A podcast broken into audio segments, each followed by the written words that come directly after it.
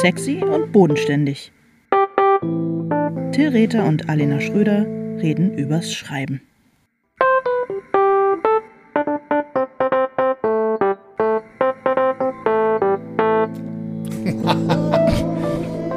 Hallo Alena.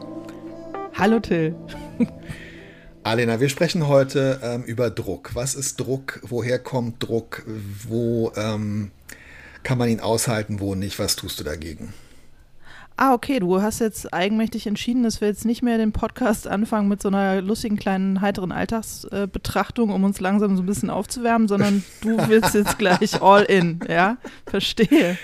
Ich habe einfach gedacht, was passiert, wenn ich dich jetzt von Anfang an, Vorsicht, unter Druck setze. ja, wie du siehst, gar nichts. Ich entziehe mich dem sofort und spiele den Ball. Aber das, ja, das, aber das, wie, wie toll ist das? Wie toll ist das? Du bist echtes weiche Wasser, das den Stein bricht. Nee, Quatsch, warte mal, wie ist das? Doch. Keine Ahnung. ich bin der Tropfen, der deinen Stein aushöhlt. Nee, whatever.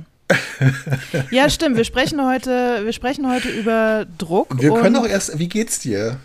Ach, es geht dich gar nichts an. Kommen wir, ähm, wir sprechen heute mal über Druck. Und je eher daran, desto schneller davon, weißt du? Weil äh, es oh ist mir vielleicht Gott. aufgefallen, oh, dass wir im Moment oh. extrem, extrem regelmäßig podcasten. Das liegt natürlich auch irgendwie daran, dass wir eigentlich in Wahrheit was anderes zu tun haben und beide in Wahrheit ziemlich heftig mhm. was anderes zu tun haben und uns gerne davon ablenken. Und das führt dazu, dass wir ähm, in geradezu profihafter Regelmäßigkeit hier so Dinger raushauen. Das ist nicht ja, so schlecht, mal, oder? Mal wöchentlich, mal zweiwöchentlich, mal monatlich, dann wieder wöchentlich. Aber es ist schon eine Art, es ist im Vergleich zu gar nicht, es ist tatsächlich eine Art von Regelmäßigkeit. Ja, und das muss Sag man mal, auch mal, ja. Ja, was du gerade meintest, dieses je eher daran, desto eher davon. Bist du eigentlich mit solchen äh, Sprüchen ähm, aufgewachsen, also von Seiten deiner Eltern so ein bisschen? Äh, ja, auf jeden Fall. Je eher daran, desto schneller davon. Ähm, ja, doch, ich würde sagen, klassischer Elternspruch, ja. Ja, bei Und uns du? war das, ähm, ja, definitiv. Also ich erinnere mich schon an erst die Arbeit, dann das Vergnügen. Mhm. Ähm, was du heute oh, kannst hart. besorgen, das mhm. verschiebe nicht auf morgen. Mhm. Und die Sachen wurden schon so ein bisschen, ähm, ja, die wurden schon so ein bisschen ironisch vorgetragen, aber ja, also es war immer, man, das ist ja der Witz, also man kann als Eltern oder man kann überhaupt, finde ich ja nichts ironisch sagen, ohne dass nicht auch ein bisschen äh, das Eins zu eins rüberkommt. Und natürlich wurde es immer so ein bisschen scherzhaft in Situationen gesagt, wo genau die Botschaft eigentlich auch ankommen sollte, nämlich mach das mal lieber erst und dann fühlst du dich äh, danach, danach fühlst du dich viel besser. Ja, es ist, stimmt, leider stimmt es ja. Leider stimmt es ja so ein bisschen. Ja, Wie das stimmt. Vielen schrecklichen ja. Dingen, die Eltern sagen. Ich weiß auch gar nicht genau, ob es wirklich dann einfach nur, also ich glaube, die Eltern formulieren das dann halt oft oder sprechen es aus, weil sie mehr Zeit mit einem verbringen, aber eigentlich sind es ja auch so, wie soll ich sagen, das ist ja eigentlich fast wie so ein, kollektives Unterbewusstes einer ganzen Kultur oder einer ganzen Epoche, äh, die man, in der man aufwächst. Also ich muss sagen, alles, was mich heute unter Druck setzt und ähm, was ich als Druck empfinde, sind schon Dinge, die mir so in meiner Kindheit und in der Welt, in der ich ähm, aufgewachsen bin, so zugewachsen sind, sozusagen, weißt du? Mhm. Und wie würdest du sagen, beeinflusst es dein Schreiben? Ähm, ich würde sagen, dass ich zum Beispiel irgendwann ganz klar mal intern ja, in, oh Gott, ich sollte sowas einfach gar nicht sagen, dass ich irgendwann verinnerlicht habe, dass ähm, ich halt Anerkennung, ja, dass ich irgendwann inhaliert habe, dass ich Anerkennung ähm, über Resultate ähm, erziele und dass ich Anerkennung für Ergebnisse ähm, bekomme und dass ich Anerkennung ähm, nicht dafür bekomme, was ich bin und dass ich bin, sondern dafür, was ich tue und was ich auch, was ich leiste. Und ähm, ich glaube zum Beispiel, äh, dass meine, also meine große Fixiertheit auf Produktivität und so weiter, das äh, hat definitiv damit zu tun, dass ich als, äh, dass mir irgendwie als Kind und, und Jugendlichem der Eindruck entstanden ist, ich bin immer nur so gut wie die letzte Sache, die ich fertig gemacht habe. Mhm. Oh Mann, das, das tut mir leid. Ich, ich habe heute ein bisschen drüber nachgedacht. Also erst dachte ich so, oh Mann, jetzt wir reden über Druck, jetzt schon wieder so ein schwieriges und negatives Thema. Aber dann äh, ist mir so aufgegangen für mich, dass ich Druck eigentlich, also ich verbinde es auch mit positiven Sachen. Das ist echt so ein bisschen wie so, wie so ein toxischer aber sehr versierter Lover irgendwie. Also nicht, dass ich damit irgendwelche Erfahrungen hätte äh, mit toxischen Lovern, aber also so meine ich äh, mit dem Druck, ich ich kann halt auch nicht so richtig gut ohne. Also ich brauche schon auch ein bisschen. Ich hasse Druck, aber ähm, ich kriege ohne halt auch nichts gebacken.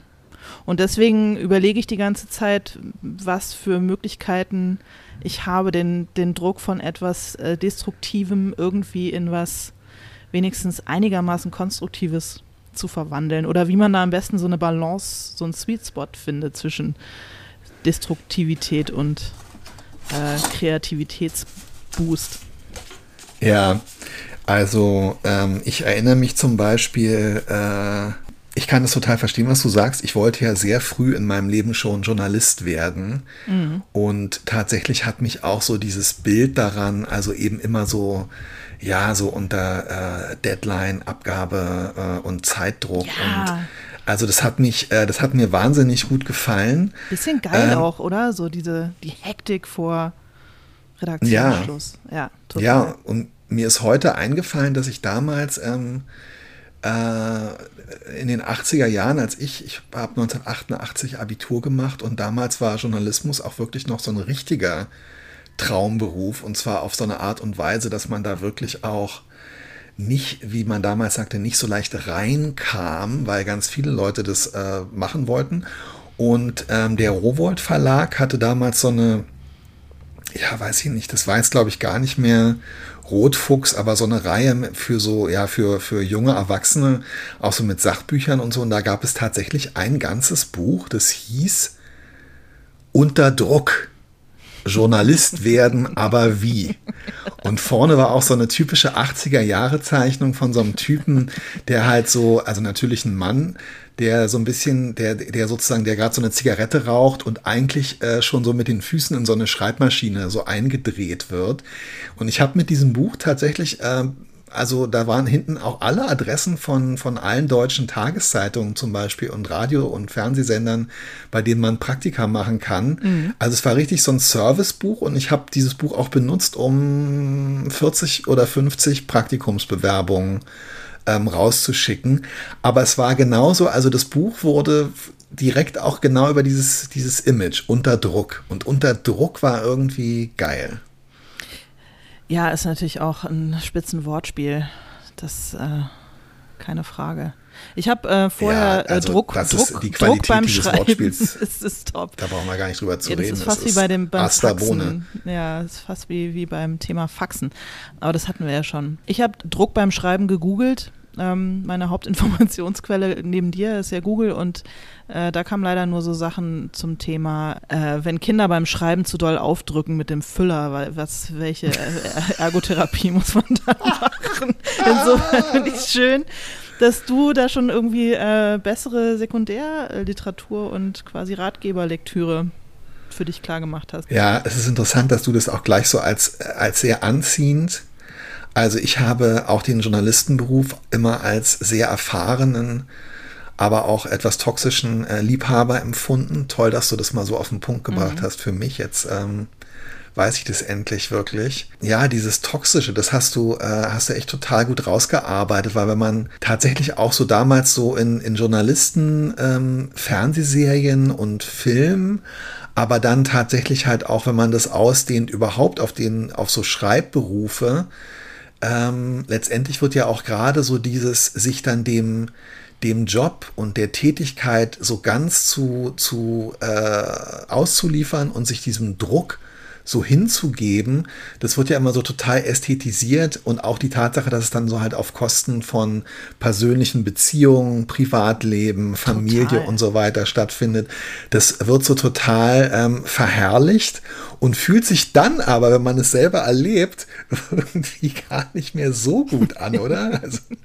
ja, ich habe aber auch, also dieses quasi dieses Bild vom, er reißt die letzte Seite aus der Schreibmaschine und rennt mit sozusagen mit dem wedelnden Manuskript, ja. wohin auch ja. immer, zum Chef oder in, in, gleich in die Druckerei oder wie oder damit das zum Ding. Mülleimer. Zum genau.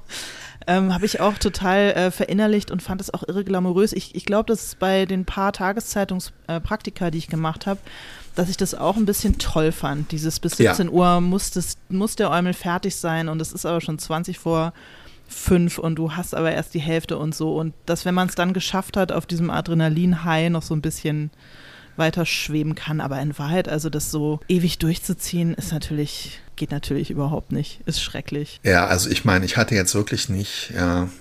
Und ich glaube, dass der Beruf ja heute auch sehr viel mehr ähm, äh, Zeitdruck, aber auch also sehr viel weniger Glamour versprüht. Deswegen. Mm, absolut, ähm, ja äh, ja, kriegt man so von dem Positiven nicht mehr so viel ab, fürchte ich. Du hast vorhin am Anfang gesagt, dass du natürlich aber Druck auch äh, unter Umständen als was Positives empfindest, jetzt mal abgesehen, da gebe ich dir ja auch recht, jetzt mal abgesehen von diesen extremen Klischees ähm, und dem, diesem wirklich nur noch diesem Druck gewidmeten Lifestyle ähm, und dass du auch ohne Druck, also dass du den Druck schon auch ähm, brauchst. Ich glaube, das geht, ich sag jetzt mal uns allen so, aber was, mhm. ähm, ich, ich finde es total schwierig. Ich habe versucht, mir darüber klar zu werden, was das eigentlich genau bedeutet und ob das so ein Druck von außen oder von innen ist. Ähm, kannst du ein bisschen genauer beschreiben, was du, was du damit meinst, wenn du sagst, dass du den Druck schon auch brauchst? Je größer der Druck wird, und das ist natürlich vor allem ein innerer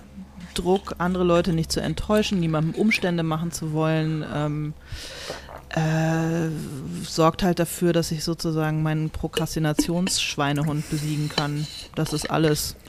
Also ich werde, wenn ich, wenn ich in so eine leicht existenzielle Not gerate, zeittechnisch, dann, dann arbeite ich konzentrierter, ganz einfach. Und je konzentrierter ich arbeite, umso mehr macht mir das Arbeiten auch Freude und umso mehr bin ich hinterher zufrieden mit mir und dem, was ich geschafft habe. Insofern ist es tatsächlich positiv, aber ich kriege es nicht gut hin, das herzustellen, ohne dass jemand von außen, eine höhere Instanz, sagt, so bis morgen müssen die 100 Seiten da sein oder wie auch immer. Also ich brauche irgendwie, ich brauche jemanden, der mir im Nacken steht und sagt, ich brauche, du musst es jetzt, du musst es jetzt hinkriegen.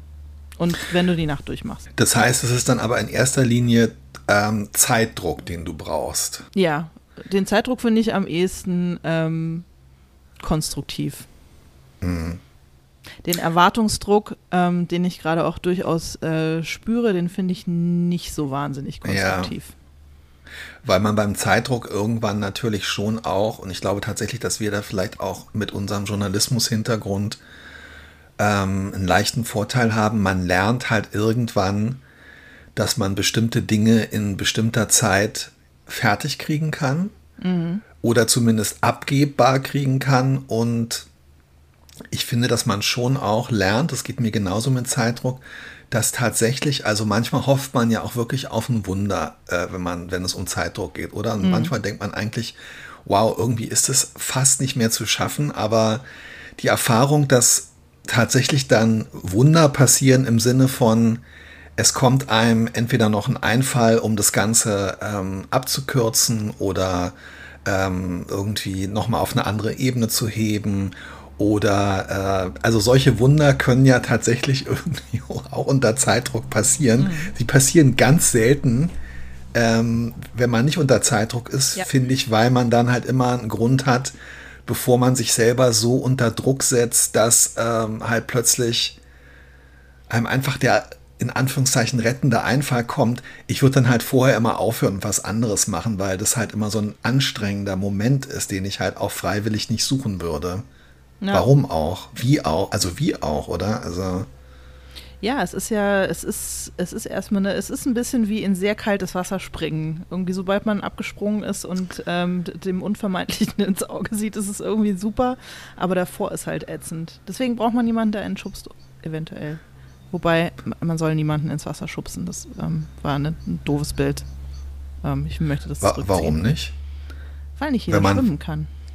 Ich wollte gerade sagen, aber wenn man sich vorher informiert hat, ob die Person schwimmen kann und wenn einem das Gewässer vertraut ist, findest du es und findest du es dann auch nicht gut? Also angenommen, du weißt, die Person hat auch Wechselsachen dabei. nee, ich möchte dieses äh, von mir konstruierte Bild sofort zurückziehen, weil ich finde nichts schlimmer als zum Beispiel, also das sieht man ja manchmal so im Schwimmbad, wenn dann irgendwie äh, Kinder oben auf dem Dreier stehen und dann kommt so ein wohlmeinender Vater oder großer Bruder und so und schubst mal von hinten. So, das finde ich ehrlich gesagt schrecklich. Ich meine, am Ende kann man dann sagen, man ist doch vom Dreier gesprungen, aber eigentlich geht sowas nicht. Und deswegen möchte ich das nicht weiter mit meinem, meinen Schreibnöten vergleichen. Man wurde vom Dreier gestürzt. ja, genau. Sehr grauenvoll. Ich glaube, sowas gibt es wirklich hauptsächlich in Berlin. Ich werde aber auch nicht gerne ins Wasser geschubst. Jetzt, wo du, wo du sagst, okay, ja. Ich werde eigentlich ähm, gern geschubst, ja. Ja, außer metaphorischen Sinne, wenn es halt darum geht, irgendwie, ja, ich, ich, ich finde es echt schwierig, weil ich muss schon sagen, also ich, ich habe mir das auch überlegt. Also ich finde auch diese Unterscheidung zwischen Druck von innen und außen total sinnvoll. Aber ich merke, dass ähm, bei mir, glaube ich, oh Gott, das ist wirklich furchtbar. Ähm, du kannst nachher die Stunde hier auch abrechnen, beziehungsweise ich bezahle bar. aber ähm, also bei mir er kommt wirklich, bei mir reicht wirklich der innere Druck und der kommt auf eine Art durch eine, ja, also ich empfinde das schon als so eine, als so eine Art Beschädigung, weil, ähm, äh, also ich habe zum Beispiel jetzt, ich war vorige Woche ähm, in München ähm, bei äh, BTB, wo das Nachfolgebuch von Treue Seelen erscheinen wird und es wurde über einen Terminplan ähm, gesprochen, der insgesamt so als sportlich bezeichnet wurde. Der hatte die Kollegin ausgedruckt und der wurde dann so ein bisschen rumgereicht und alle haben auch so ein bisschen so mit den Köpfen gewiegt und ähm, haben gesagt, ja, und also das ist halt eigentlich so, also ich wurde quasi fast nach München eingeladen, damit man ganz in Ruhe darüber reden kann, ob dieser Terminplan zu schaffen ist. Und für mich war dieser Terminplan im Vergleich zu allen Terminplänen, die ich mir in meinem Kopf und in meiner Seele gemacht hatte, so viel entspannter und so viel menschenfreundlicher, dass ich mich bemühen musste, dass, also ich habe so richtig gemerkt, ähm, das ist schon auch wichtig, dass ich das jetzt als sportlich und als gerade noch schaffbar und auch gerade noch sinnvoll schaffbar ähm, würdige nach außen, weil mhm. wenn ich jetzt rauslasse, was ich mir eigentlich vorgestellt habe, und ich meine, du kennst ja auch meine, meine Produktionsexzesse auf den Schreibreisen, das ist auch einfach irgendwie so ein bisschen abschreckend und es kommt mir nicht ganz, also richtig, also ja, man soll die Leute auch nicht zu sehr daran gewöhnen, ehrlich gesagt. Naja, erstens genau, erstens das und zweitens denke ich dann immer, oh Mann, also äh, wenn die Leute wüssten, wie toxisch ich mit mir selber äh, sozusagen verfahre. Jedenfalls ja, also ich, ich merke schon, ähm, ich habe tatsächlich auch so, also ich spüre eher so von, von außen tatsächlich so einen Qualitätsdruck oder so. Also sag mal mal so, ich merke, dass, ähm, dass ich froh bin, dass es bestimmte Ansprüche an mich gibt. Und ich bin auch dankbar tatsächlich, wenn die freundlich formuliert werden, also was so Qualität und, ähm, wie soll ich das sagen, also, oh Gott, ja, eigentlich brauche ich so gewisse Ziele, die nicht nur ähm, mhm. zeitliche Ziele sind, die ich erreichen muss. Und dann schalte ich irgendwie in so einen Musterschüler-Modus und versuche diese Ziele zu erreichen. Oh mein Gott, ey. Okay, der Unterschied ist, dass meine Therapeutin nicht so in sich reinkichert, wenn ich ihr sowas erzähle. Entschuldige. Nö, das ist okay. Es ist auch, ist ähm, so es ist ja keine Therapie. Stonefaced hier. sitzen und mir und mir Notizen machen und ab und zu fragen, warum lachen Sie, Herr Rether? Ja, genau. Ja. Genau, warum lachen Sie jetzt? Wie fühlen Sie sich? Das ist schrecklich, jetzt? was Sie erzählen. Warum denken Sie, das ist komisch? Ah. Tja. also, ja, ich weiß auch nicht, also es ist äh, ähm, gleichzeitig ist es irgendwie für mich und so beschreibst du es ja mit dem, mit dem, also so beschreibst du es ja so ein bisschen äh, mit dem Zeitdruck auch. Es ist, finde ich, schon wie so eine Naturgewalt oder sowas, was halt einfach da ist, womit man dann lernt zu arbeiten und was man ja auch für sich arbeiten lassen kann.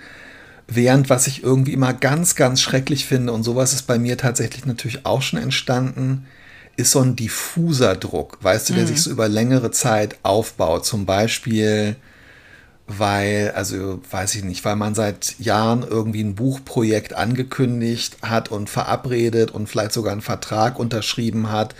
Und es das heißt immer, ja, dann lass dir noch ein bisschen Zeit und dann ist es aber irgendwie auch schon so halb vielleicht vergessen und so kenne ich das manchmal bei so Themen, bei Artikeln, mm. weißt du, die man verabredet hat. Ja, aber es lungert hoffe, so, es lungert so im Hintergrund. Ja, genau. Und ähm, ja, ja, stimmt, das ist schrecklich. Ja, so, so ein, ja, so ein, so ein, so ein wabernder, leichter, äh, lang, langanhaltender Druck, das ist, ja, das ist schlimm. Das genau. Stimmt. Ist vielleicht sogar schlimmer als so eine Akutphase, wo man einfach sehr schnell Total. irgendwie was hinkriegen muss. Die, Total, ja. ja, ja so ein Druck, der immer so ein bisschen im Hinterkopf ist und den man auch nie, wirklich nicht so richtig abschätzen kann, weil es kann ja auch zum Beispiel sein, also ich habe das hin und wieder, du hast es auch miterlebt bei so journalistischen ähm, Projekten gehabt, wo man dann was vorschlägt und dann findet man das Thema eigentlich total mhm. toll, es ist vielleicht ein bisschen aufwendig, ein bisschen langwierig und dann geht es durch und dann freut man sich erstmal super und dann merkt man so nach zwei, drei Wochen, oh Mann, es ist echt viel komplizierter und dauert viel länger und ich habe viel weniger Interesse daran und bin viel weniger geeignet. Und dann hofft man so ein bisschen, dass die das vielleicht vergessen und dass sie nie wieder anrufen und man traut sich aber auch nicht, das abzusagen von sich aus. Es ist grauenvoll, finde ich wirklich. Richtig furchtbar. Ich glaube, das journalistische Format, ähm, ich habe es noch nie gemacht, aber ich glaube, das journalistische Format, das, ich, das mich wirklich am meisten stressen würde, wäre die Langzeitbeobachtung. Ich glaube, das fände ich noch schlimmer ja. als die Reisereportage. Also die Vorstellung, ich müsste jetzt einen Menschen über, sagen wir mal, den Zeitraum eines Jahres beobachten und selbst wenn ich das hinkriege und sagen wir mal übers Jahr verteilt regelmäßig Interviewtermine oder so vereinbare, hätte ich dann am Ende ein Konvolut an ähm, Interview-Bändern, die abgetippt werden müssen, die ich dann habe, viel zu viel Stoff und müsste das dann in so eine keine Ahnung, 12.000 Zeichen Reportage irgendwie gießen. Furchtbare, entsetzliche Vorstellung. Ich weiß nicht, wie Leute sowas äh, hinkriegen. Ich habe das einmal gemacht und zwar nachdem ähm, Andrea Nahles ach, 2005 oder 2006 oder so ähm, damals ähm, gegen den Willen von ähm, Franz Müntefering äh, in diese Kampfabstimmung um das Amt der Generalsekretärin mhm. gegangen und sich durchgesetzt und dadurch indirekt den Rücktritt von Franz Müntefering verursacht hat. Ähm, und so die Hassfigur der deutschen Polit- und Journalismusszene für ein paar Momente war. Und danach habe ich sie irgendwie ein Jahr lang alle zwei, drei Monate interviewt und um zu, mit ihr darüber zu reden, wie sie jetzt so ihre Laufbahn wieder aufbaut und wie man aus so einer Situation wieder rauskommt. Und das war wirklich, also es war, es gab zwei, drei Momente, das war ähm, deutlich bevor ich äh, in der realistischen Nähe war, ein, äh, ein, ein, ein Buch zu veröffentlichen, ähm, einen Roman zu schreiben. Das war einer der zwei, drei Momente, wo ich echt gedacht habe, ich muss den Beruf, also eher als diesen Text jetzt zu schreiben, ähm, gebe ich den Beruf auf und gehe in die Erwachsenenbildung oder mache Quereinsteiger, ähm, Grundschullehrer in, in Hamburg, ganz ehrlich auf eine Art bewundere ich Leute, die sowas machen. Auf eine Art bewundere ich sie aber auch nicht, weil ich finde. Ähm, ich bewundere Leute, die es mit sich machen lassen. ich verstehe sie auch nicht so richtig. Äh, wieso? Ich habe jedes Mal Croissants mitgebracht. Das wurde mir vorher auch, äh, das wurde mir vorher auch äh, vom ähm, äh, aufgetragen, dass das äh, ja, also man muss es halt heimlich machen. Ich meine, ich, ich, ich arbeite seit Jahren an einer Langzeitbeobachtung ähm, über dich äh, für Psychologie heute. Oh. Das ist der, okay. das ist der eigentliche Zweck dieses Podcasts. viel, viel Glück beim Abtippen der mittlerweile 76 Interviewbänder. oh, schrecklich, ey. Aber sag mal, hast du zum Beispiel so innere, ähm, ich will nochmal auf diesen inneren Druck kommen. Hast du eigentlich so innere äh, Qualitätsmaßstäbe oder so? Oder hast du so jetzt mal weg vom Zeitdruck? Hast du beim Schreiben so innere äh, Ziele oder so, so Benchmarks oder so, die du erreichen willst? Also wie, ähm, man braucht ja auch so einen gewissen Druck, finde ich, um mit dem, was man dann da gemacht hat oder was man gerade macht, zufrieden zu sein. Kannst du das irgendwie für dich einordnen oder ist das einfach sowas, was sich organisch fast so ein bisschen ungreifbar im esoterischen Bereich ergibt. Hm. naja, halt nicht langweilen, niemanden langweilen. Mhm. Hm. Vielleicht noch am ehesten. Oder woran wie meinst merkst, du das? Woran merkst du, ja, naja gut, man könnte ja einfach jetzt auch, ja, ich habe mich schon, also ich habe schon so, äh, ja, ich empfinde das schon, also ich merke, dass ich mir selber auch den Druck mache, genau, zum Beispiel nicht zu langweilen oder auch so eine gewisse Originalität und vielleicht auch so einen, so einen gewissen Klang zu erreichen und dann auch so ähm, figurengerecht zu werden, ohne ähm, jetzt allzu sehr in Klischees zu verfallen. Und ich merke schon, dass es mir auch so einen Druck verursacht, dass ich eigentlich die ganze Zeit beim Schreiben ähm, äh, so eine interne Qualitätskontrolle mitlaufen lasse. Das ist aber ein mhm. Prozess, über den ich mir noch nie so richtig Gedanken gemacht habe. Ich merke, dass ich dann, wenn ich das Gefühl habe, ähm, ich habe jetzt äh, in, in, der letzten Dreiviertelstunde im letzten Absatz äh, zu oft gegen die interne Qualitätskontrolle verstoßen, dann gehe ich aber nicht zurück und überarbeite den Absatz, sondern ich erhöhe dann eher den inneren Druck äh, und die, das nächste, was dann über das Produktionsband läuft. Das wird dann besser, die nächsten zwei, das drei Absätze, besser. hoffe ich. Ja, ja, also ich würde, hm, also dem, dem eigenen, äh, der eigenen Vorstellung von dem, was man da machen möchte, möglichst nahe kommen, weil das, das kommt ja nie, das passt ja leider nie so richtig übereinander. Es ist ja nie eins zu eins das, was man sich irgendwie eigentlich so grob vorgestellt hat. Ja. Ähm, und dem irgendwie nahe kommen, das ähm, das versuche ich. Wobei ich mir dann auch diesen Druck dann wieder ein bisschen nehme, indem ich mir sage, es weiß ja keiner, wie du es dir vorgestellt hast. Das weißt ja nur du. Also niemand kann dich äh, daran messen hinterher. Niemand kann sagen, es ist aber nicht ganz das geworden, was, was, ähm, was Alena Schröder sich vorgestellt hat. Immerhin. Ja, das ist interessant. Hm, stimmt. Darauf bin ich noch gar nicht gekommen. Ich habe das Gefühl, ja, stimmt, du hast total recht. Ich habe das Gefühl, alle äh, merken das dann natürlich bei mir, aber es ist Unsinn. Wow, wie erleichternd. ja, guck mal. Hast du eigentlich so ähm, Situationen, wo du so einen Stress-Overload bekommst, also wo der Druck dazu führt, dass du so Blackouts hast zum Beispiel? Oder wo so gar nichts mehr geht? Ja, also ich habe tatsächlich, ähm, und es spielt sicherlich auch, ähm, mittlerweile spielt da eine Rolle meine, vielleicht auch meine Therapieerfahrung oder so.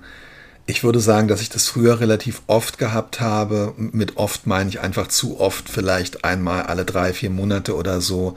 Das hatte natürlich auch vor allem mit dem journalistischen Arbeiten, mit, dem, mit der Angst als äh, Freiberufler ähm, nicht genug Arbeit und nicht genug Geld äh, zu haben mhm. und dann zu viele Dinge anzunehmen, zu selten Nein zu sagen. Und mittlerweile es gibt ja Leute, die es dann auch wirklich einfach schaffen, so zu kompartimentisieren. Dass sie, dass sie halt ähm, sich dann auf dieser, sich darauf konzentrieren, eine Sache fertig zu machen. Mhm.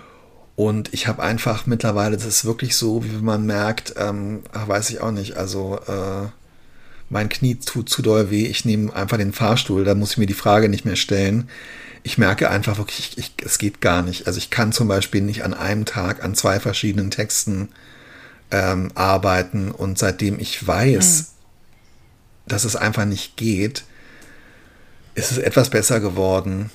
Aber ich neige, also ich, bei mir hat so wirklich, also tatsächlich so richtiger, so Adrenalinstress und so weiter, das führt nur eine ganz kurze Zeit zu was Positivem und ähm, bringt dann ganz schnell alles zum, zum Erliegen und führt dazu, dass ich mich nur noch verkriechen will. Wie ist es bei hm. dir? Ja, ich bin auch nicht so gut im Multitasken und wenn ich zu viele Sachen gleichzeitig machen muss, komme ich auch in so eine in so eine wie so eine Blackout-Zone, wo dann irgendwie eigentlich gar nichts mehr geht, weil ich gar nicht weiß, womit anfangen und dann fange ich lieber gar nichts an. Aber Ja. Was mir hilft in solchen Momenten, also es klingt jetzt total banal und blöde, aber ich sage mir dann wirklich echt so mantraartig vor, es geht hier nicht um Leben und Tod.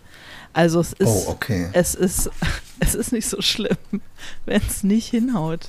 Es ist, ähm, Dinge können geschoben werden, Dinge äh, platzen. Ähm, was soll passieren? Im schlimmsten Fall, was könnte im schlimmsten Fall passieren? Was wäre das Schlimmste, was passiert, wenn ich jetzt diese Sache nicht schaffe oder nicht hinkriege oder nicht ja. rechtzeitig fertig wäre? Und wäre das wirklich so schlimm?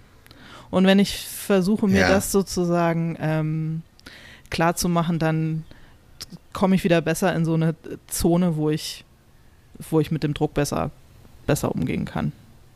Und das so mit dem Erwartungsdruck auch. Also was wäre jetzt, was wäre jetzt so schlimm daran, wenn es nicht alle super finden, was du machst?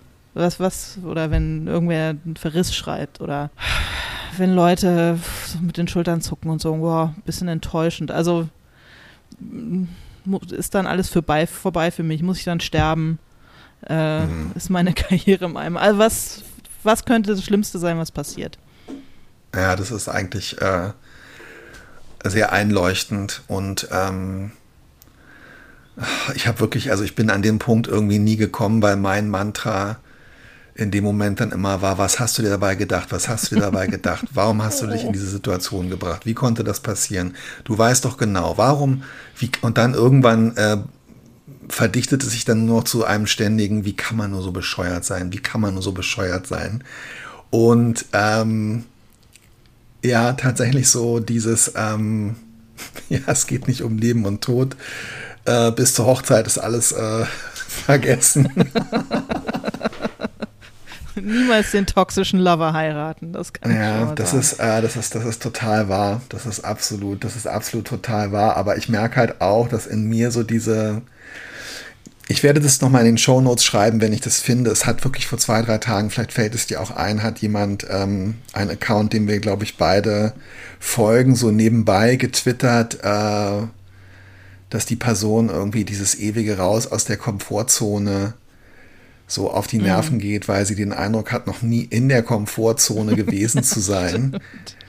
ja. Und ich, also mit diesem Gefühl, ähm, damit kann ich mich total äh, identifizieren, weil ähm, ich halt auch einfach immer dazu neige, äh, also ich habe keinerlei Instinkte, irgendwie so destruktiven Druck entweder zu ignorieren oder von mir wegzuleiten oder zu sagen, der ist in Wahrheit gar nicht so groß, weil es geht nicht um Leben und Tod, sondern ich bin wirklich einfach äh, von der Persönlichkeit her so, dass ich den, also ich ziehe mir wirklich, ich ziehe mir das eins zu eins an und ähm, habe immer das Gefühl, äh, ja, es ist meine Schuld. Und wenn ich es jetzt nicht auch noch aushalte, nachdem ich ja schon alles angerichtet habe, denn ich habe ja das Versprechen gemacht, dieses Buch oder diesen Text äh, zu schreiben und rechtzeitig abzugeben. Und wenn ich, also ich war ja erstens schon so dumm, dass ähm, das zuzusagen. Und dann kann es ja wohl nicht sein, dass ich jetzt zweitens auch noch so schwach bin, äh, den Druck nicht auszuhalten. Das ist wirklich grauenvoll. Ich werde echt versuchen, mir an deinem Mantra, es ist auch viel besser geworden, aber ja, es ist, äh, ist absolut richtig. Es geht nicht um, es geht wirklich äh, beim Schreiben in der Welt, Selten. in der wir schreiben, in, in, niemals um irgendwas wirklich Existenzielles. Sei denn, man schreibt einen offenen Brief. Dann wiederum. Das ist natürlich wahr, da gebe ich dir ja. total recht. Ja. ja. Also, weißt du, den Mut zu haben, sich hinzustellen und eine in diesen Zeiten ähm, an, an den Westen zu schreiben, weißt du, und auch den Westen einfach mal direkt so, dem Westen einfach mal wirklich zu sagen, wo der Hammer hängt. Und mhm. sich dadurch natürlich, ins also Gesicht da, zu schreiben, sozusagen. Ja, wirklich ja. ins Gesicht und sich, ja, und einfach mal eine, ja, wow. Du, ja, jede Wahrheit braucht einen, einen oder mehrere Mutige, die ähm, einen offenen ja, Brief darüber. Die äh, einen ähm, im weitesten Sinne nichts damit zu tun haben, wenn auch einen Brief schreiben. ich habe noch eine ganz schöne Frage für dich. Sag mal, wie ist denn es eigentlich so, deine Figuren? Ja. Deine Figuren. Ja. Evelyn, Hannah, andere, setzen die dich eigentlich unter Druck? Wollen die irgendwas wollen die von dir? Äh, äh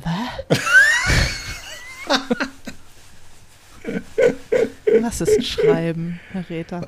Äh, äh, meine Figuren. Ja, aber vielleicht manchmal unter so einem äh, trügerischen Druck, sie nicht zu schlecht dastehen zu lassen. Und eigentlich muss man das ah. aber ja Interesting. Also, jetzt gerade bin ich so, ähm, bin ich dabei, oder neulich ist mir aufgefallen, dass ich eine Figur irgendwie, weil ich die gern habe, und es wäre jetzt eigentlich für, das, für, für die Geschichte viel besser, wenn die ein bisschen irrationaler und auch bösartiger handeln würde und, äh, und ich ihr das aber eigentlich gar nicht zumuten mag, weil ich sie ja eigentlich mag. Aber so wird es halt nichts mit der Geschichte. Mm, verstehe, ja, ja. Ähm, das würde ich jetzt aber vielleicht nicht Druck nennen. Fühlst du dich unter Druck gesetzt von deinen Figuren, Till? Nö. Aber ich, ich weiß total zu schätzen, dass du versucht hast, auf die Frage ähm, konstruktiv zu antworten. Ich bin immer, oh ja, ich bin immer unter Druck, dich, dich nicht zu enttäuschen. Insofern, ähm, klar, oh. ja. Ja. Sag mal ganz ehrlich, ähm, hast du eigentlich manchmal, weil du jetzt auch, also ähm, wir sind jetzt, glaube ich, beide nicht äh, die TypInnen, die, den, die jeden Tag schreiben. Also nach dem Motto, auch wenn ein Buch fertig ist, ähm, man ist im Grunde genommen schon am nächsten Manuskript, beziehungsweise wenn man nicht am nächsten Manuskript ist, schreibt man einfach jeden Tag in sein Tagebuch oder ähm, in das, die nächste Projektklatte, weil Schreiben ist Leben und man schreibt ja auch einfach um des Schreibens Willens und mhm. wenn man nicht schreibt, dann spürt man sich nicht. So sind wir, glaube ich, beide nicht, oder? Nee. Also ich bin nicht so. Nee, ja. ich bin auch nicht so. Leider, leider. Auf eine Art, weil ähm, das führt ja dann durchaus dazu, also bei mir führt es dann schon dazu, dass ich manchmal tatsächlich in den Phasen, in denen ich recherchiere oder mir, wie ich es gerne nenne, Gedanken mache, oder wenn man dann mit dem Buch durch und auf Lesereise ist, man schreibt ja dann monatelang nicht. Und ja. hast du dann manchmal so Angst, ähm, also, dass du, wenn du dann wieder anfängst, dass du vielleicht gar nicht mehr schreiben kannst? Ja, aber die Oder Angst habe ich so jeden. Hast du die nicht immer und jeden Tag und sowieso? Also egal, wie lange du nicht geschrieben hast. Wenn ich gestern geschrieben habe, habe ich trotzdem heute Angst, Ach, dass okay. ich eigentlich nicht mehr weiß, okay. wie es geht. Wow, also die, diese Angst ist wirklich nur tatsächlich ähm, während des Schreibens. Ähm, obwohl, nee, während des Schreibens ist sie auch da, oder? Nee, aber wenn ich nicht schreibe, gehe ich eigentlich immer davon aus, dass es mir super leicht fallen wird. Und wenn ich dann wieder anfange, dann kommt die Angst. Also eigentlich habe ich, während ich schreibe, viel mehr Angst, dass ich nicht weiß, wie es geht, als wenn ich nicht schreibe. In meiner Vorstellung fällt mir Schreiben total leicht. Ah, okay, okay. Verstehe. Aber in der Praxis äh, dann halt mhm. halt wieder nicht. Deswegen am meisten Spaß macht mir das Schreiben eigentlich, wenn ich mir nur vorstelle, dass ich schreibe. Dann finde ich es dann ich's einen irre beglückenden Beruf. wenn ich es tatsächlich machen muss, ähm, quält es mich auch sehr. Macht es auch Spaß, aber es quält mich auch, klar. Okay, wow, weil das ist bei mir echt anders. Also ich denke doch oft, ähm, wenn ich dann eben gerade, weil ich dann zum Beispiel nach so einem Danowski-Roman ähm, auf Lese, viele Lesungen gemacht habe und längere mhm. Zeit dann angefangen habe zu recherchieren. Und so nach drei, vier, fünf, sechs Monaten merke ich dann so, dass in mir immer größer die Befürchtung wird, ähm, also der Druck an, wieder anzufangen entsteht dann bei mir nicht nur durch Terminpläne und durch, äh, durch Zeitdruck, sondern der entsteht durchaus auch, weil ich dann immer so ein bisschen, es baut sich in mir so die, die Befürchtung auf, ich könnte es jetzt nicht mehr und die Angst davor, es äh, vielleicht nicht mehr zu können, ähm, die wird irgendwie, ja, das ist dann wirklich, also um der, der kann ich natürlich dann nur, zu, nur entgehen, indem ich dann anfange, wobei meistens das Gemeine ist, ähm, dass sie dann am Anfang, beim Anfang auch total ähm, zutreffend ist, weil das allererste, was ich dann immer wieder, wenn ich nach eine Weile nicht geschrieben habe, schreibe, ist dann meistens ehrlich gesagt nicht so, nicht so toll, nicht so ist berauschend. Ja? Nee? Muss, brauchst du so warm, also ich warm, warm, warm, warm, äh, schon, was? Ja, also mh, mm, schon so ein bisschen. Und ich merke mhm. inzwischen auch, also ich habe früher doch durchaus auch das eine oder andere dann wieder weggeschmissen. Äh, oft nur so ein, zwei Seiten oder so. Aber ich merke jetzt, dass es ähm, wirklich besser dann für mich ist, wenn ich diese Zeit des Nichtschreibens nutze, um mir im Kopf ziemlich genau auszumalen, was ich dann tatsächlich schreiben werde. Und ich habe inzwischen wirklich oft so den ersten Absatz fast wörtlich im Kopf mhm. schon fertig, bevor ich mich hinsetze, bevor ich mich traue, mhm. mich hinzusetzen. Aber deswegen ist ja auch der zweite immer der schwierige, weil den ersten Absatz hat man eigentlich immer relativ schnell geschrieben, oder? Oder das erste Kapitel und dann wird es kompliziert. Und darum muss man den ersten Absatz dann wegschmeißen. Genau. Oder das erste Kapitel. genau, den ersten und den letzten. Das erste und das letzte Kapitel. Weg damit. Ja. Das war's, oder? Mehr haben wir nicht zu sagen zum Thema. Ich überlege, ob wir noch irgendwie, ob, ich, äh, ob wir nach hinten raus noch so eine kleine konstruktive Wendung finden können.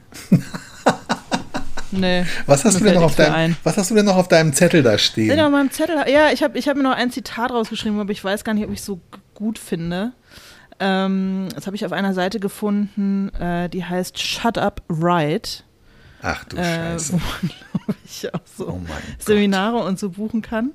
Ähm, und da stehen auch so ein paar ähm, von unseren geliebten Writing-Tipps. Und äh, zum Thema Druck und so, wie man mit Druck umgeht, stand da, instead of telling yourself to calm down, coach yourself to get psyched. Also anstatt dich sozusagen aus dem Druck rauszunehmen, äh, versuch ihn als, na im Grunde ja, Herausforderung, nee, sind dornige Chancen. Nee, wie war das? Ähm, was, wie geht der Spruch?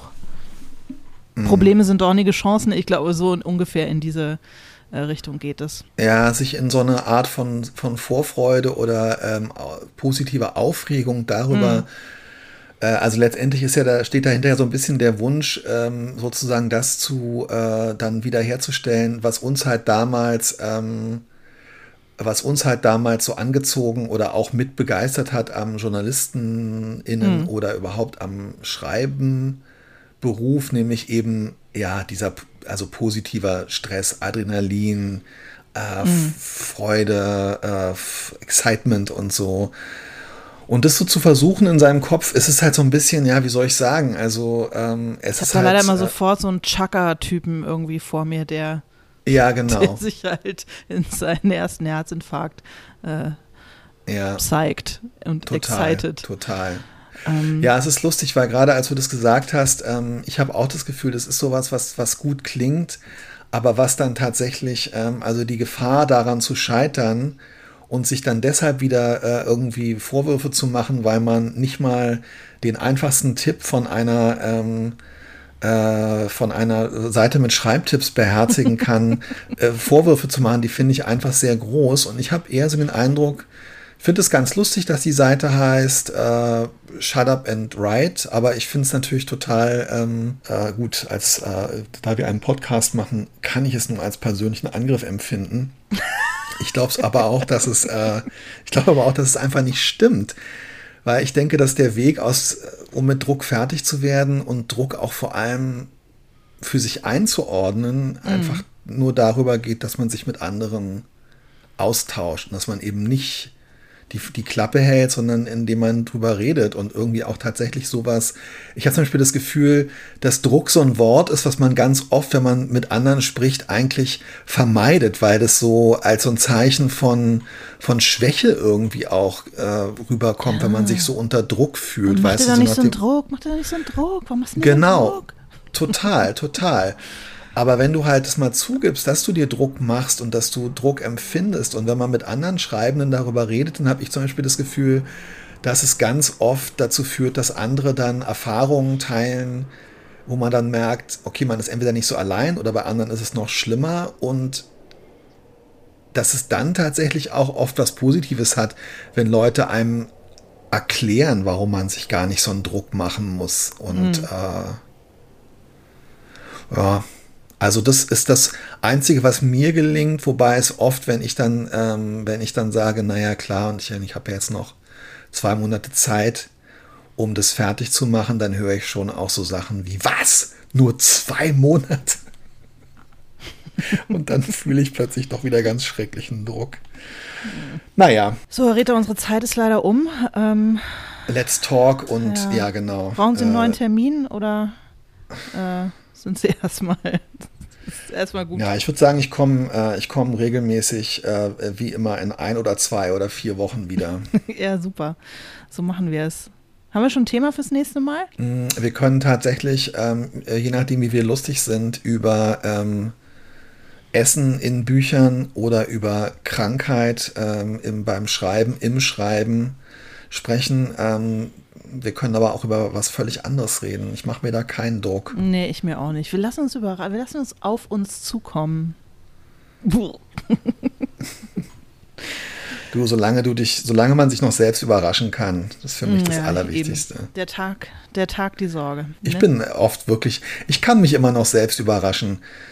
Die, die, die Abgründe von, äh, von Bequemlichkeit, äh, äh, Selbstvorwürfen, ähm, und diese unvergleichliche Mischung aus ähm, Faulheit und, äh, und Produktivitätszwang, es überrascht mich doch immer wieder aufs Neue. Das ist echt ja. schon, ist schon toll. Ja, es ist das perfekte Rezept für Schuldgefühle. Deswegen bleiben wir da mal dran. Gut, Bis meine Liebe. Mal da schön mit dir zu sprechen und äh, wir hören uns nächste Woche. Ich freue mich. Bis dann. Ich Tschüss, mich auch. Tschüss.